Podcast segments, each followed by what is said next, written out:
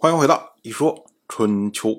鲁国第二十一任国君鲁武进入在位执政第九年，本年的夏天，鲁国大夫季孙树前往晋国。这是因为啊，去年晋国大夫士盖到鲁国来聘问，那么季孙树此行是回聘。同样是本年的夏天，鲁国的夫人也是鲁国第二十任国君鲁黑公的母亲穆姜去世。穆姜。他最早的时候希望让鲁惠公除掉季氏和仲氏，后来呢又威胁要替换鲁惠公，但是呢都没有成功，所以最终呢被迫搬到了东宫居住。穆姜刚到东宫的时候，当时战事说看看还有没有机会复出，结果呢得到了玉艮之八。我们要说啊，玉艮之八这个不是挂名。跟我们之前讲，像陈国的公子陈完，然后占卜出来的玉关之匹，这是完全不同的。玉关之匹，这是具体的一卦，而玉艮之八，它不是具体的一卦。我们要说啊，战事的时候得出来的这个卦象，一卦有六爻，每爻有四种情况，就是老阴、少阴、老阳、少阳。用数字来表示的话，就是六七八九。那么其中如果是六或者是九的话，那么它是变爻，也就是老阴会变少阳，老阳会变少阴。如果是七和八的话，则没有变化。所以呢，这个遇艮之八说的是本卦是艮卦，然后呢，其中有一个阴爻是八，是不变的。除此之外，五爻通通都是变爻，因为艮卦它是有四个阴爻。所以呢，玉艮之八代表的是四卦中的一卦。这卦被占卜出来之后，这个鲁国太史一看，他就说啊，这就是所谓的艮之随。我们要注意，艮之随，这是具体的一卦，也就是玉艮之八四卦中的一卦，是真正的这个卦的卦象。那么太史据解释说啊，随。就是随人而行，这是出走的卦象，所以呢，您放心，用不了多久，您就可以走出东宫了。结果穆姜回答说：“他说啊，不必安慰我了。周易有云，随元亨利贞，无咎。穆姜所引用的周易，这是随卦的卦辞，随元亨利贞，无咎。穆姜他接着又解释说。”他说：“元就是手，也就是头，它是身体最高的地方。亨就是享，凡家里必有享，有主有宾才能称为家会。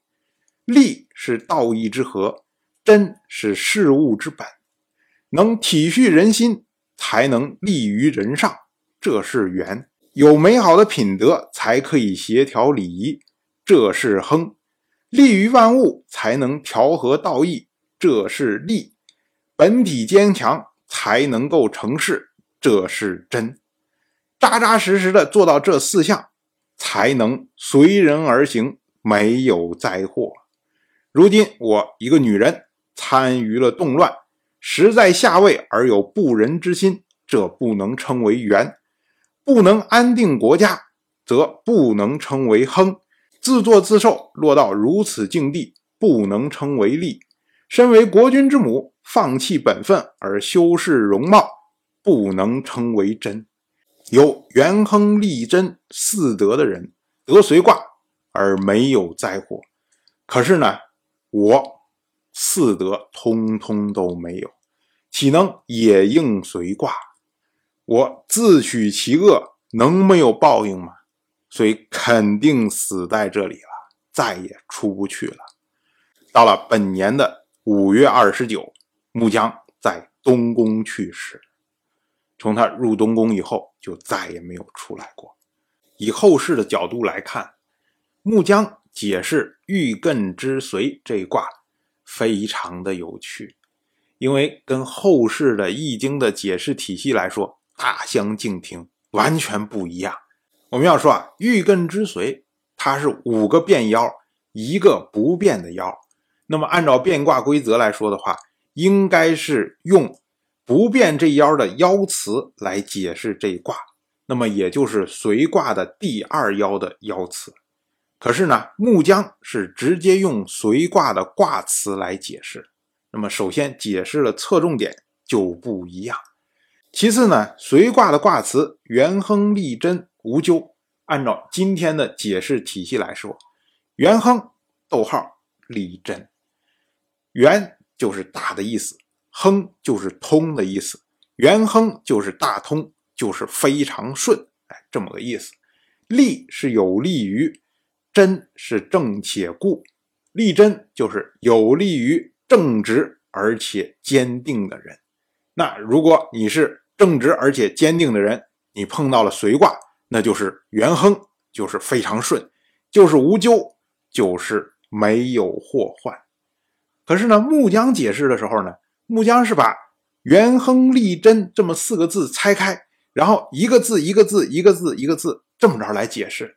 然后呢，他称这四个字为四德，又用四德来套自己，说：“你看，哎，我没有做到四德，所以呢，我就没有办法无咎，所以我会有祸患在身。”哎，两套体系完全不一样，但是呢，结果是一样的。也就是说，你不正直、不坚定，你遇到再好的卦也没有用。我们今天几乎所有讲易经的书。只要提到随卦，就一定会说木姜对欲艮之随的解释，因为这个解释太特殊了。但是我们从另一个角度上来看呢，我们也发现呢，说这个卦象的解释体系，它不是一成不变的，它是有一个发展变化的过程的。那对于越古的人来说，他们就有越多的手段，越多的方式。来解释他们所看到的卦象，而对于我们今天的人来说呢，经过这么多年发展之后，有一个相对稳定的体系的时候，哎，我们就变成了只用这个体系来解释。所以有的时候看一看古人的解释方式，你会觉得，哎，原来还可以这样啊！